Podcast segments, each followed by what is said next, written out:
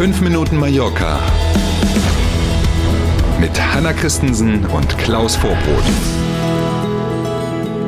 Wieder ist eine Woche fast geschafft. Freitagmorgen, der 25. November ist heute. Los geht's, 5 Minuten Mallorca. Schönen guten Morgen. Wir alle finden Klimaschutz gut, aber Mhm. nur 0,05 Prozent der Fluggäste bei der Lufthansa Group kompensieren zu 100 Prozent den CO2-Ausstoß. Da müsste man sich auch selber an die Nase fassen. Also ich für meine Flugbuchungen muss das leider auch zugeben. Eine 100% Kompensation habe ich, glaube ich, noch nie gebucht. Ich mache immer was, aber nie 100%. Und ja, das ist ein bisschen erschreckend. Ähm, ne, die Mhm. einen, wir haben es gestern gerade wieder am Berliner Flughafen erlebt, die kleben sich fest und legen den ganzen Flughafen lahm. Bin sehr gespannt, ob die, wenn sie mal einen Flug buchen, eigentlich zu 100% den Ausgleich dazu buchen. Ähm, Mhm. woher kommt die Zahl? Der Chef der Lufthansa Group, Carsten Spohr, hat in einem Interview mit dem Stern darüber gesprochen und eben genau diese Zahl genannt. Inzwischen kann man ja bei so ziemlich allen Airlines gegen Aufpreis eben den Flug quasi klimaneutral gestalten. Die einen bieten eben einen CO2-Ausgleich, die anderen moderne Kraftstoffformen, also Kerosin, das nicht so schädlich ist. Und Spohr rechnet eben in diesem Stern-Interview vor, wenn man bei Eurowings für einen Flug aus Deutschland nach Mallorca diese Kompensation zu 100 Prozent dazu buchen würde, dann sind das 95 Euro extra. Da schlucken natürlich erstmal alle, klar. Aber irgendwie beschleicht einen das Gefühl, nur für den Klimaschutz zu sein, reicht vielleicht gar nicht. Ne? Mhm. Mhm.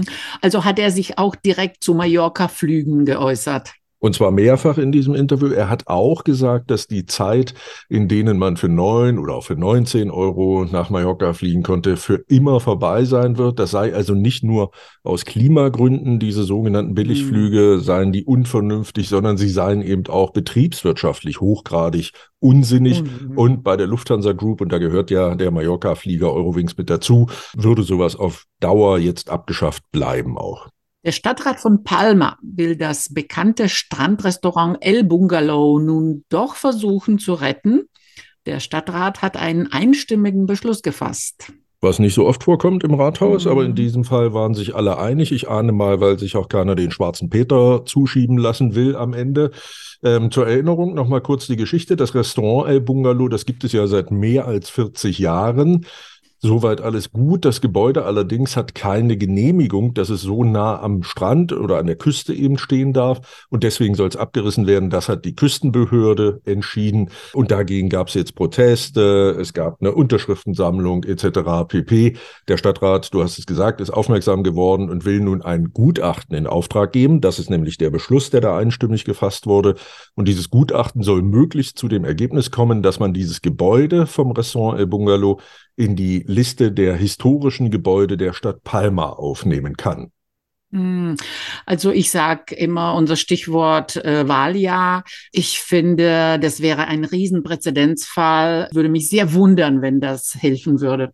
Ja, und es ist vor allen Dingen ganz dünnes Eis, denn wenn man mal dahinter guckt, Sinn der Übung ist ja, den Abriss zu verhindern. Und den Abriss verhindern kann man hier eigentlich nur, wenn das Gebäude unter Denkmalschutz steht. Es reicht also nicht, in der Liste der historischen Gebäude aufzutauchen, sondern man muss unter Denkmalschutz das Gebäude stellen. Das kann aber der Stadtrat von Palma gar nicht. Da ist nämlich der Hm. Inselrat zuständig hier. Siehst du, wir haben es versucht, wir sind die Guten, Genau. die Bösen haben Nein gesagt. Exakt. Seit gestern läuft sie wieder, die Tapasroute Tapalma. Oh, hervorragend. In diesem Jahr sind 46 Restaurants und Tapas-Bars überall in der Stadt dabei, die sich beteiligen.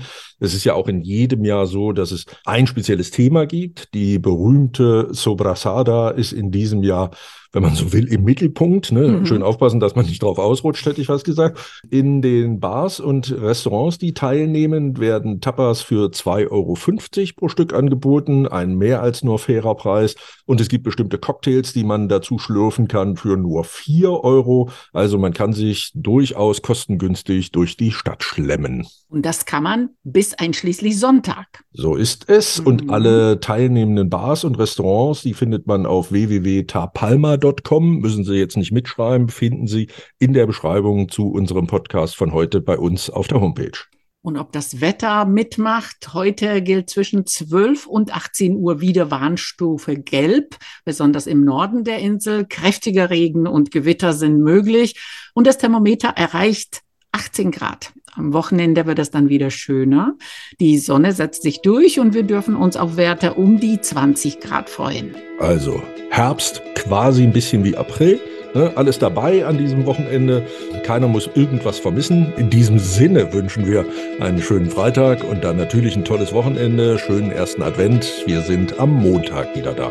Machen Sie es gut, bis Montag um sieben. Tschüss.